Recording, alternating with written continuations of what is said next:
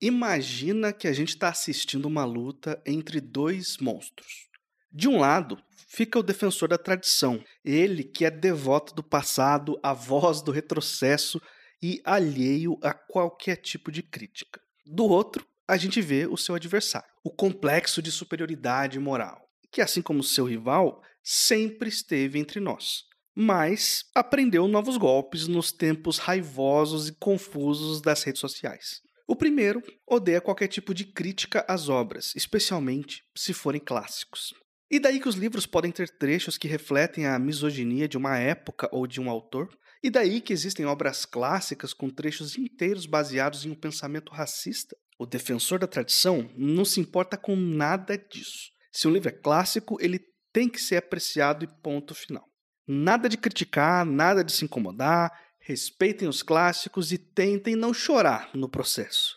O segundo combatente dessa disputa cega tem outras preferências. O complexo de superioridade moral é exatamente isso que o seu nome sugere. Ele se acha maior, mais bonito, mais justo, mais correto, e para continuar se achando todas essas coisas, ele está disposto a cancelar tudo e todos. Um livro tem uma fala preconceituosa? Cancelem imediatamente. Ninguém deve ler isso tem uma cena incômoda de extremo mau gosto, arremessem os livros à fogueira. o complexo de superioridade moral é assim, ele gosta de anular qualquer coisa para se sentir melhor. Sabe o que, que os dois adversários dessa disputa cega têm em comum? Os dois sofrem de uma alergia crônica a qualquer pensamento crítico. O problema é que eles ignoram o fato de que o pensamento crítico é matéria-prima da boa literatura, assim como qualquer papel em branco. Os escritores que a gente admira, seja do presente ou do passado, se destacaram justamente por ter uma forma muito particular de abordar um tema. Muitos deles, inclusive, foram escandalosos para a sociedade de suas épocas, justamente por propor um raciocínio diferente. E se a gente admite que o pensamento crítico é fundamental para se produzir boa literatura, então a gente tem que concordar também que ele é fundamental para analisar aquilo que a gente lê. Vamos recapitular a metáfora do começo. Lembra daquela disputa cega? Eu não estou dizendo que o correto seria uma espécie de meio termo. A gente aqui do Suposta Leitura não é canalha de sair por aí sugerindo que os corretos são os, abre aspas, moderados. O ponto é que o pensamento crítico é cheio de nuances e não tem espaço para ele em uma briga cega. Às vezes, ele é fácil de identificar e acompanhar, às vezes não. Mas até aí, tudo bem, né? A literatura também pode ser fácil ou muito difícil, dependendo do livro. Faz parte do jogo. A disputa pode e deve existir. Ela só não pode ser cega. Esse é o Suposta Leitura, seu podcast quinzenal de literatura. Eu sou o Lucas Mota. E eu sou a Ana Raíssa. Hoje a gente vai conversar sobre como a gente lida com aqueles trechos problemáticos que a gente encontra em livros, especialmente em livros mais antigos, nos clássicos, mas às vezes acontece da gente encontrar também alguma coisa assim em livros contemporâneos. Então a gente vai conversar sobre isso, muito motivado por causa de um tweet de uns tempos atrás que o Felipe Neto jogou lá no Twitter, que ele, que ele falava sobre isso, que ele tinha lido Mob Dick, estava lendo, né, Moby Dick, e percebeu alguns trechos racistas e perguntou como é que vocês lidam, o que, que a gente faz nesses casos. Para ser justo, ele não foi desrespeitoso, ele perguntou numa boa, ele, ele jogou mesmo para discussão, ele queria falar sobre o assunto. Então, a, a forma como ele lidou com, com isso, sim, o que motivou muita gente a falar sobre esse tema eu acho que foi legal. O que não foi legal foi como algumas pessoas responderam ele, mas isso é assunto para outro podcast. A gente quer agora dar a nossa resposta sobre esse assunto, falar o que, que a gente pensa, qual é a nossa visão sobre como que a gente lida com tudo isso, até porque vocês já presenciaram aqui ao vivo um rei nosso, ao Warwell, ao Eterno 1974, o livro mais xingado aqui desse podcast, mas a gente vai falar sobre isso de uma maneira um pouco mais profunda, especificamente sobre essas questões. E para quem está chegando agora, o Suposta Leitura é um podcast quinzenal, a cada duas semanas, sempre às quartas-feiras, sai sempre um episódio falando sobre literatura. Para você não perder os nossos lançamentos, assina o feed do podcast em qualquer aplicativo aí da sua preferência. E quando você for assinar, deixa lá também a sua nota. Avalia a gente com cinco estrelas, porque isso ajuda muito o podcast a ser recomendado para novos ouvintes e chegar em mais pessoas. Nós estamos nas redes sociais, então se você quiser entrar em contato com o Suposta Leitura pelo Telegram, pelo Twitter, pelo Instagram, é arroba suposta leitura.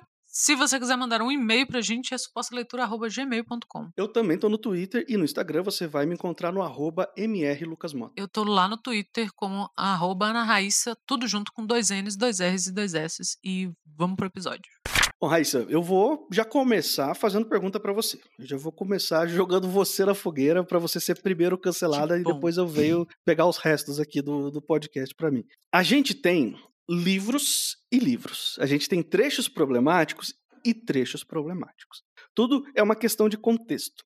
Mas a minha pergunta para você é a seguinte: quando você está lendo um livro clássico, e a gente sabe, no suposta leitura, que você gosta muito dos clássicos, você defende muito os clássicos, com razão. Quando você está lendo um clássico pela primeira vez, que você nunca leu, que você não conhecia o autor, talvez, e você encontra um trecho que você percebe que está datado, para dizer o mínimo. Assim, tem aquele trecho super racista, super xenofóbico, misógino pra caramba, assim. Isso estraga a leitura para você? Como que você lida? Você segue adiante? Você já cogitou abandonar um livro por causa desse tipo de coisa? Já vou jogar você na fogueira logo de cara. Assim. Ai, socorro. Cara, existe esse incômodo. Não tem como não existir a gente. E aqui a gente não tá falando de politicamente correto, a gente não tá, sabe, de que, ah, porque agora é o politicamente correto. Não. É a questão de você ter a visão de hoje, porque somos homens e mulheres do nosso tempo, lendo coisas do século XIX, do século XVIII, do século XV. Do... Então é diferente. Não tem como a gente não ter essa mudança. A não ser que você seja um ferrado das ideias, né?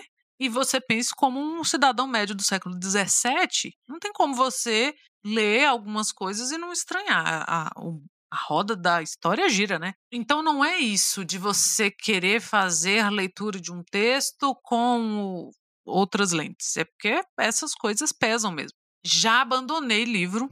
E digo mais, principalmente esses clássicos americanos, sabe? Huckleberry Finn, essas coisas assim, por não dar conta tentei, vou já tocar no assunto que já está todo mundo esperando, né? No, no, elefante da sala. Já parei releitura do Monteiro Lobato, porque me incomoda. Embora eu tenha sido uma criança que tenha lido Monteiro Lobato, mas hoje me incomoda. Mas, em defesa de Felipe Neto. A pergunta dele eu acho que, que foi válida. O incômodo dele é um incômodo válido. Uma coisa que me irritou muito foram pessoas lá. Ah, então fecha o livro e vai ler gibi.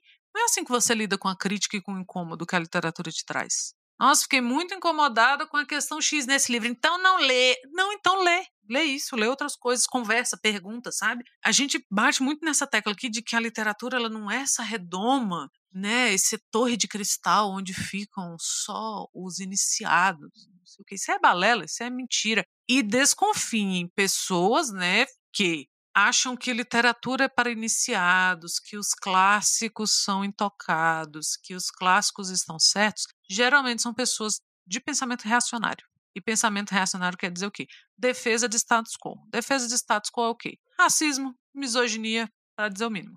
Então, assim, né, você tem que questionar até o que você defende, não só o que você não defende. Então, me incomoda. Já deixei de ler coisas por isso não deixaria de ler Mob Dick. Aliás, eu já tinha muita vontade de ler Mob Dick. A Antofágica lançou uma edição bonitíssima e aí o Felipe Neto começou com essa. E aí eu estou até hoje com vontade. Identifico, você identifica trechos assim. Eu fui uma pessoa que gostou muito de On the Road do Jack Kerouac, mas não sou uma pessoa que falo que hoje é um dos meus livros favoritos por motivos de 1984 também. Depois que você lê, você vê que, né, tem umas coisas ali que assim, não deixou de ser meu livro, não é meu livro favorito por isso né? Mas assim, tem coisas que passam a incomodar muito. Então, eu acho que a gente tem que entender esse incômodo, porque é bom você se incomodar.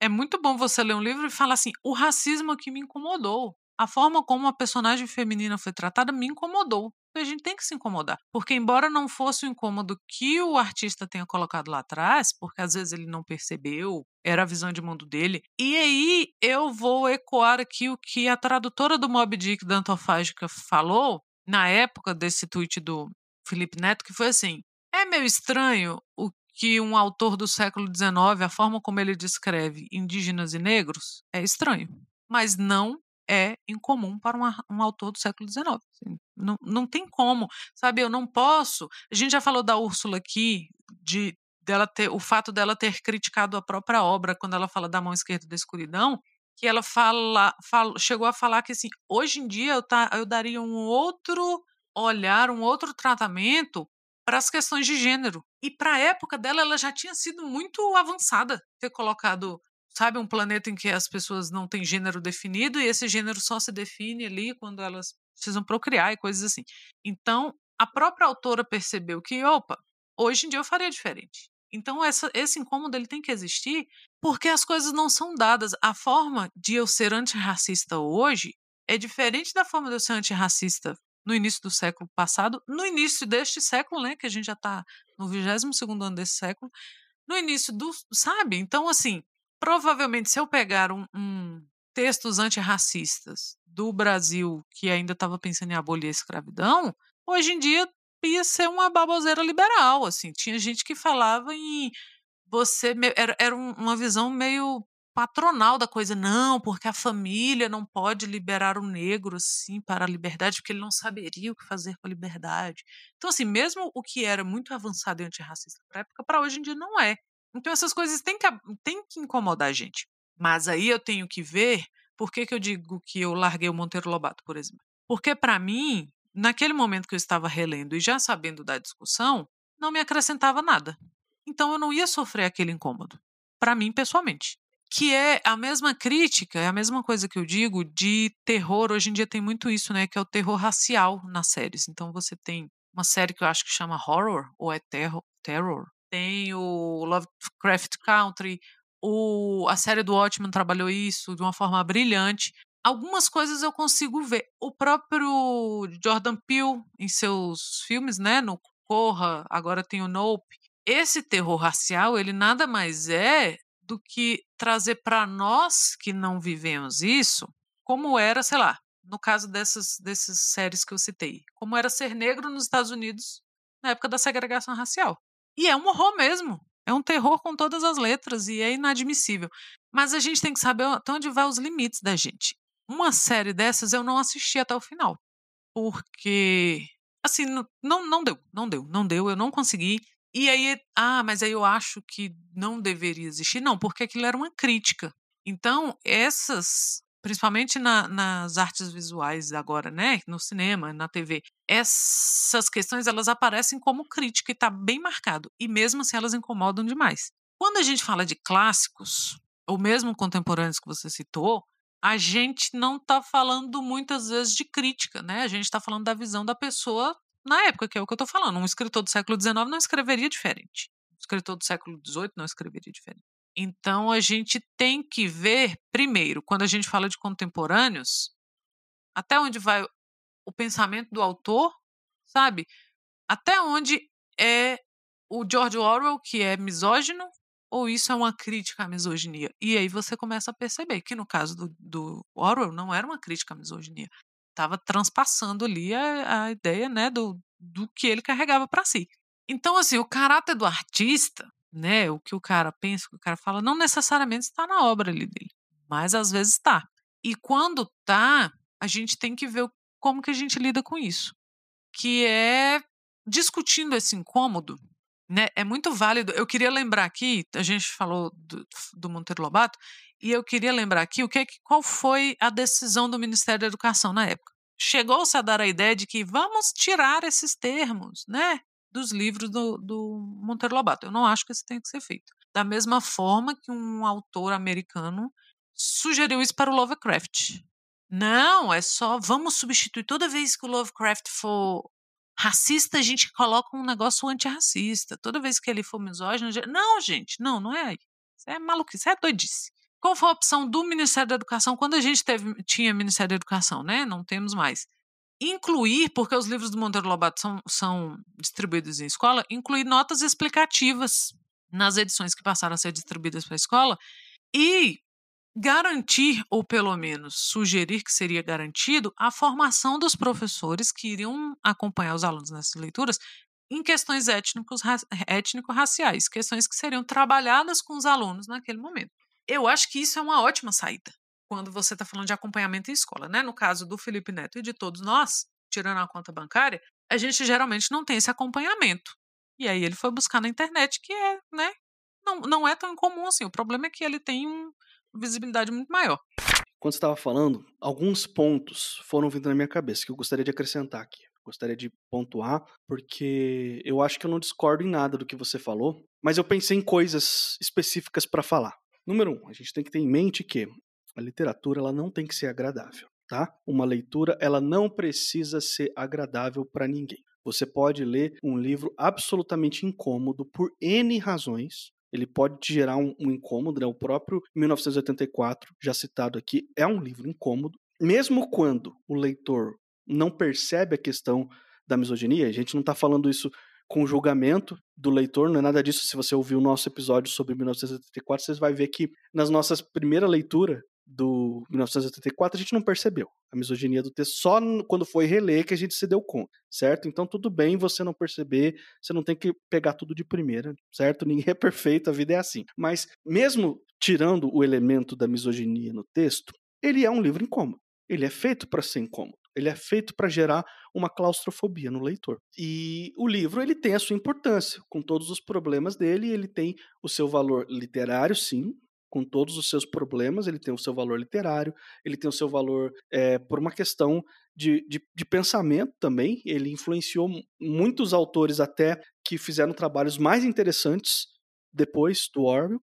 Então ele tem o seu lugar ali na história da literatura e não é um livro agradável de se ler. Não é um livro que você lê para dar risada, para ser divertido, para ser uma leitura leve. Não é isso. É uma leitura para todos os efeitos, eu vou colocar aspas aqui porque tem interpretações possíveis para essa palavra que eu vou usar, mas para todos os efeitos é uma leitura desagradável, é uma leitura pesada, densa, difícil, não no sentido de difícil de ler, porque o texto é até simples, mas é uma leitura porque a temática do que está sendo tratado ali é muito opressiva, é muito claustrofóbica. Então, ele não é um, um livro agradável. Você pega um Vidas Secas, não é um livro agradável. Ele não pinta um quadro bonitinho do sertão brasileiro pra gente ler e ficar emocionado. Olha só, né? Tipo, não é um alto da compadecida que, que você pega uma história super, deixa você cheio de emoções, dá risada e se emociona e tal. É outra proposta. O Vidas Secas, ele é um livro para todos os efeitos desagradável. Ele é menos livro, ele é menos literatura por causa disso, ele deveria ser menos lido por causa disso? De forma alguma. A literatura ela não tem que ser agradável para ninguém. E muito frequentemente você vai se deparar com livros maravilhosos, com livros que são verdadeiras obras-primas e que são muito desagradáveis de se ler por N razões. E geralmente essa razão é porque o, o autor queria que você tivesse um, um, negócio ruim dentro de você ao ler aquilo. Ele queria gerar uma sensação dessas em você. Porque faz parte de qualquer expressão artística você despertar reações e sensações nas pessoas que estão consumindo aquela arte. E às vezes essas, essas reações elas não são das mais alegres, das mais bonitas. Isso acontece na arte de qualidade e na literatura de qualidade. Então, primeiro ponto que eu queria colocar é isso. A literatura não tem que agradar ninguém. Ela muitas vezes ela é desagradável sim, e ela é uma obra-prima, sim. Dá para ser as duas coisas. Segundo ponto, é muito interessante, sim, não é obrigatório, eu não, eu não vou ser esses cara babaca que, que fala que isso é, não é obrigação de leitor nenhum fazer isso que eu vou falar aqui tá? Você lê aí do jeito que você gosta de ler os seus livros, escolhe os seus autores do jeito que você gosta de escolher, tá tudo certo, cada um faz o que quer da vida. O que eu vou pontuar aqui é o seguinte: quando você olha o contexto onde um livro foi escrito, publicado, lançado, às vezes, para o contexto da vida pessoal do autor, você ganha muitas vezes uma compreensão maior do que o livro significa. Muitas vezes a sua experiência de leitura muda drasticamente por conhecer o contexto de publicação e o contexto da vida pessoal do autor. Não estou dizendo que você tem que conhecer a biografia do Machado de Assis para aproveitar uma leitura do Machado de Assis. Não é obrigatório você estudar o que estava acontecendo em todas as nuances políticas no Brasil na época que foi publicado Dom Casmurro para que você possa gostar de Dom Casmurro. Não precisa. Você vai ler do jeito que você quiser ler, como você quiser ler, tudo bem. O que eu estou dizendo aqui é que, quando nós olhamos para esses dois contextos, o contexto de época e o contexto pessoal do autor, muitas vezes a nossa leitura muda drasticamente. Muitas vezes a gente ganha uma profundidade que não estava óbvio antes, porque isso acontece principalmente em livros que estão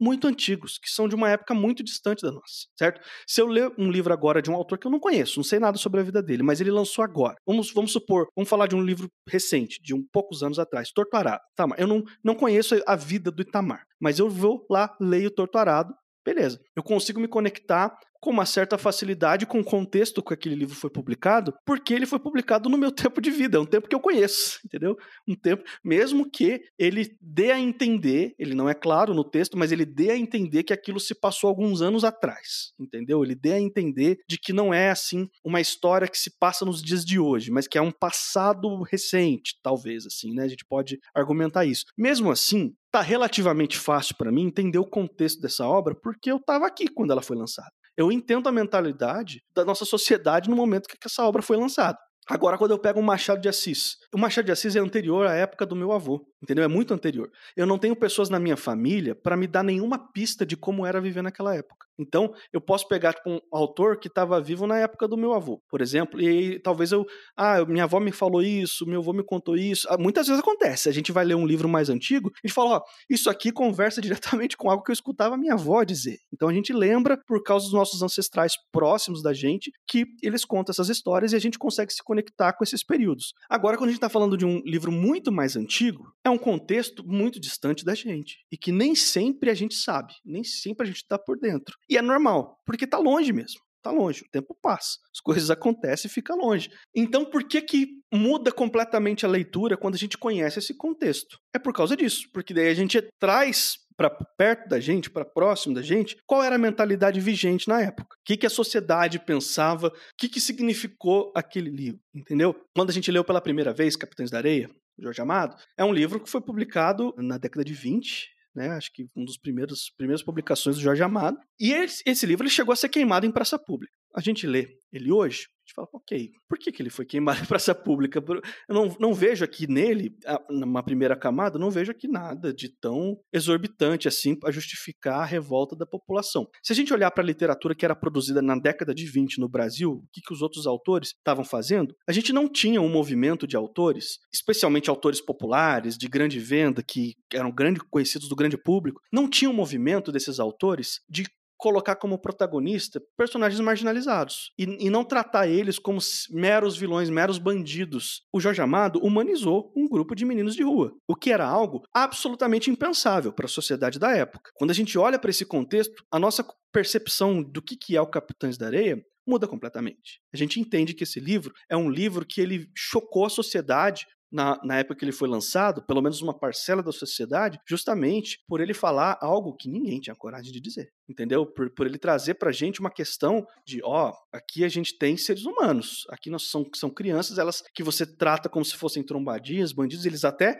cometem pequenos furtos e assalto no meio do, do livro lá, então Jorge Amado não tá mentindo para ninguém, não tá inventando que eles são santos, nada disso, mas você percebe que eles estão ali numa situação que, se eles não fizerem isso, eles vão morrer de fome.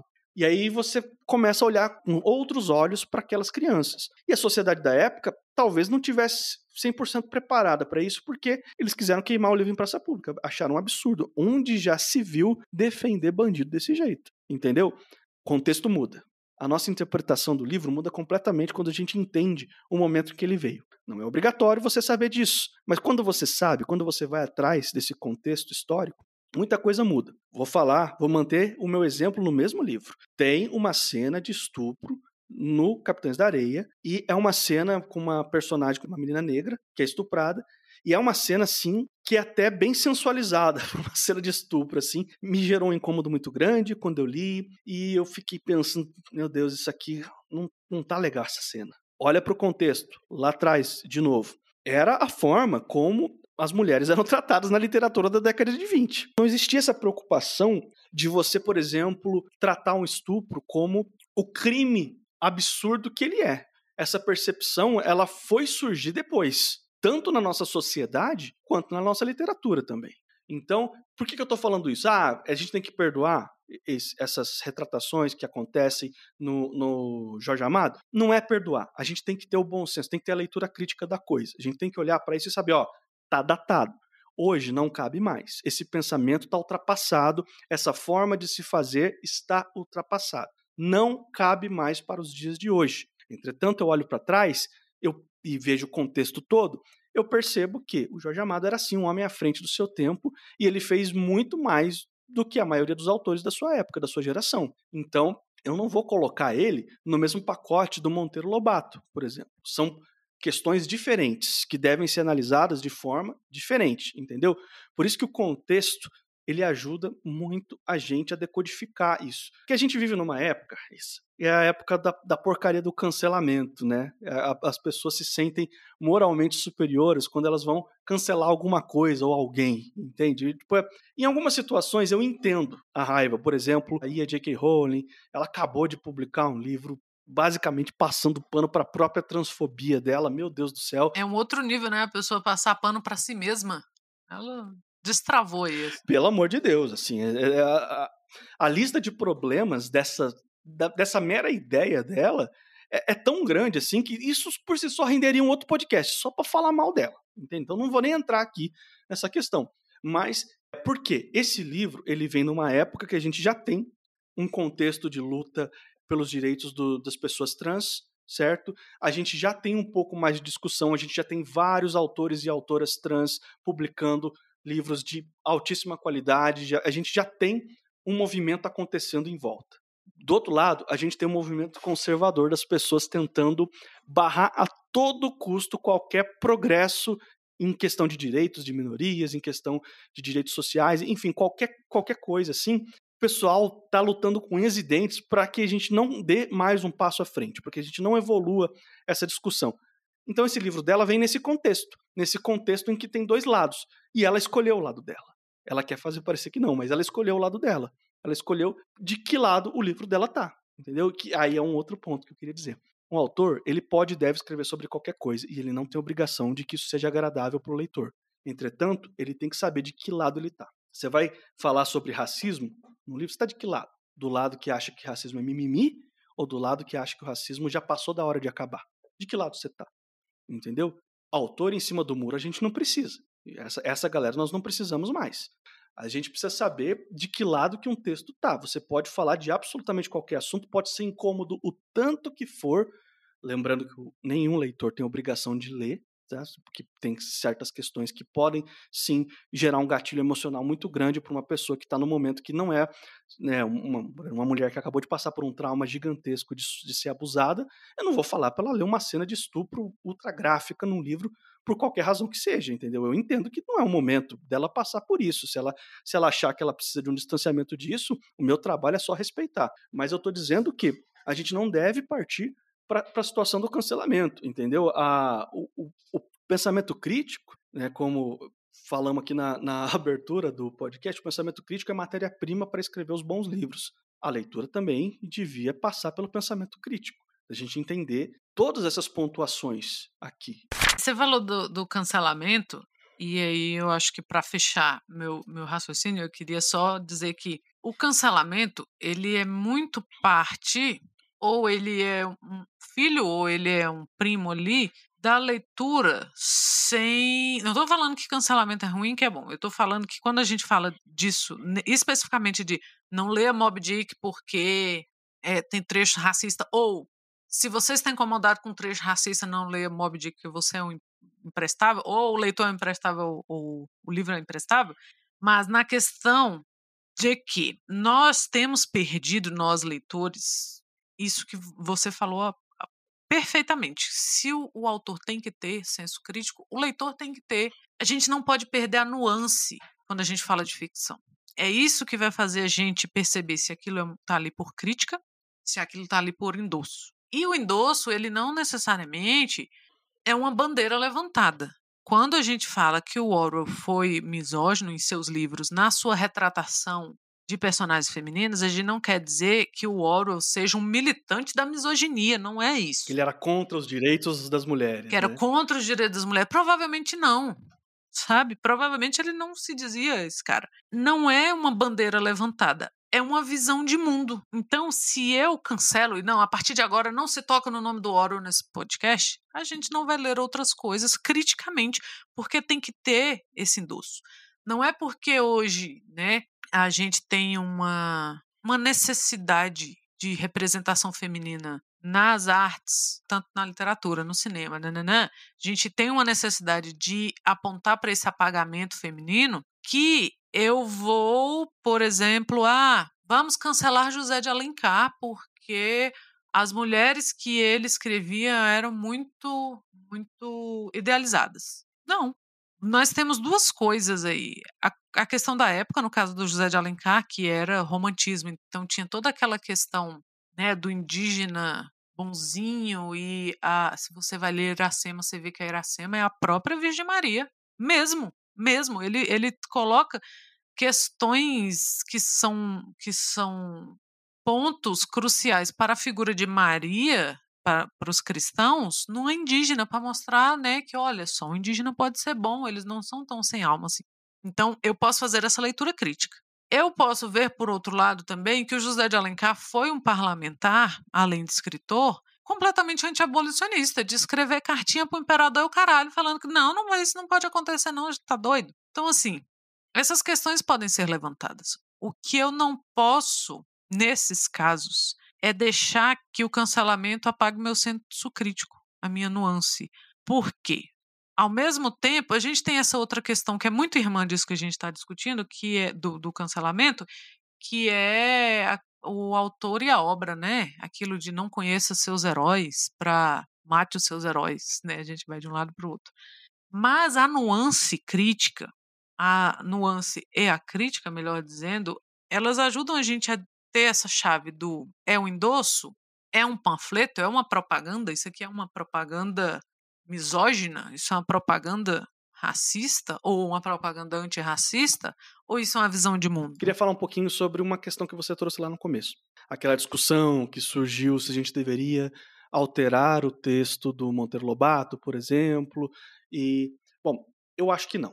Eu acho que nunca, em hipótese alguma, a gente deve alterar texto por causa dessas questões problemáticas ou censurar, tirar de circulação, esse tipo de coisa não deve acontecer. Eu vou explicar por quê. Salvo, claro, em situações específicas que a, a existência do texto ela é muito mais nociva do que qualquer outra coisa, entendeu? Mas isso aí são exceções. É raríssimo ter esse tipo de coisa, né? Por que a gente não deve simplesmente fingir que o Monteiro Lobato não existiu e mudar o texto.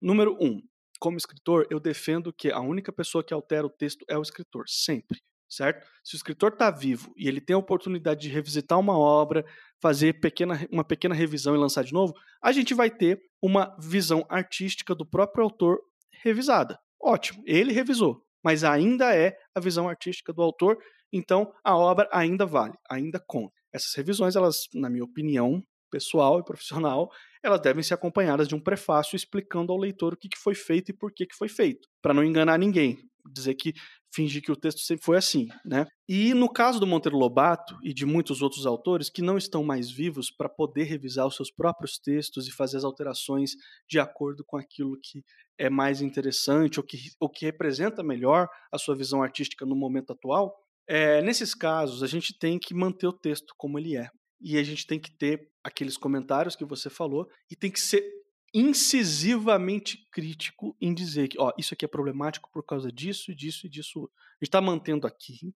porque não se faz evolução apagando a história. Se a gente finge que um período, algum, alguma, alguma mancada nossa, alguma, alguma cagada de alguém nunca aconteceu, a gente aumenta a chance de que aquilo se repita. Então tem que manter na memória das pessoas, as pessoas têm que saber que foi escrito daquele jeito problemático e tem que saber por que, que é problemático. Entendeu? Por que, que aquilo ali não deve mais ser repetido. Então, isso precisa estar tá nos livros atuais do Monteiro Lobato, nas edições atuais, com o devido comentário, com a devida crítica, explicando trecho a trecho, se possível, por que aquilo lá não cabe mais para gente. E não simplesmente alterar o texto ou apagar o texto, porque apagar a história é perigoso. A gente aumenta a chance de repetir os nossos erros do passado quando a gente faz isso, certo? Em outro aspecto dessa discussão, aquela coisa, ah, a gente deve oferecer esses livros para as crianças na escola? Eu acho que não. Eu acho que esse livro ele não deve ser recomendado para crianças em fase de formação de leitura. Talvez para adolescentes, no momento que você quer despertar o senso crítico do adolescente e justamente abordar essas questões, aí tudo bem. Você vai acompanhar talvez numa, com um professor de filosofia, vai ajudar ali o professor de literatura a levantar essas questões e abordar esses temas. Aí tudo bem. Você está realmente trabalhando a visão crítica do aluno, aí é um outro contexto. Mas para a formação de leitor, não cabe mais esse tipo de livro. A gente tem autor, autores excelentes de sobra para mostrar para as crianças, para começar a, a despertar o gosto pela leitura nas crianças. A gente não precisa recorrer ao Monteiro Lobato de novo, entendeu? Ele não deve ser apagado da nossa história literária, mas ele deve aparecer para esses leitores em um outro momento, onde eles tenham a condição de desenvolver essa leitura crítica e de não inconscientemente absorver esse racismo que está no texto dele, entendeu? Porque daí seria contraproducente para a gente. Apagar a história é extremamente perigoso. Né, a gente, mais uma vez, citando o Orwell, né, é um livro que é basicamente inteiro sobre apagar a história, sobre você mudar o passado né, para controlar o futuro. É um perigo fazer isso, é um perigo recorrer a esse tipo de, de recurso, especialmente de um, de um livro clássico. Né? Eu, eu não nego o quão horrível é o texto do Monteiro Lobato em alguns aspectos.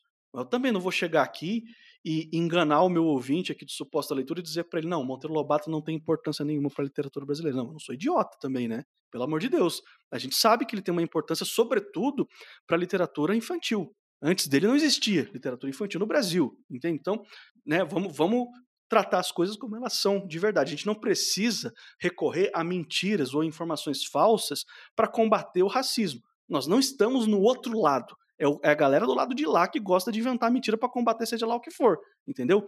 A gente pode muito bem fazer isso, lembrando da nossa história, falando a verdade sempre. Esse é o ponto. Sabe? Isso vale para tudo, galera. Vale para as estátuas que estão aí pela sua cidade. Por que, que eu não posso ter uma estátua do Borba Gato? Não, eu posso ter uma estátua dele. Eu não vou fazer uma homenagem a ele. Vou colocar lá falando o filho da puta que ele foi e como aquilo afeta a história do meu país e a história ali da minha região, do meu município, das pessoas que vivem ali ou não vivem por questões de terem sido dizimadas, por exemplo. Então, assim, eu não, não vou apagar. Não, a gente falou disso no Tupinilândia aqui também. Tá ficando difícil acompanhar esse podcast, a gente tem que ter pós-graduação, isso, pós-leitura. Mas, nossa, concordo, Lucas. Acho que você conseguiu resumir bem aqui a nossa discussão. Estamos chegando ao final aqui do nosso episódio. A gente espera que vocês tenham gostado. A gente quer saber a opinião de vocês sobre esses assuntos. Vocês podem usar as nossas redes sociais, o nosso e-mail ou até mesmo nosso grupo no Telegram para dar sequência a essa conversa. A gente está aberto a ampliar o debate sempre. Eu sou o Lucas. E eu sou a Ana Raíssa. E daqui 15 dias estamos de volta.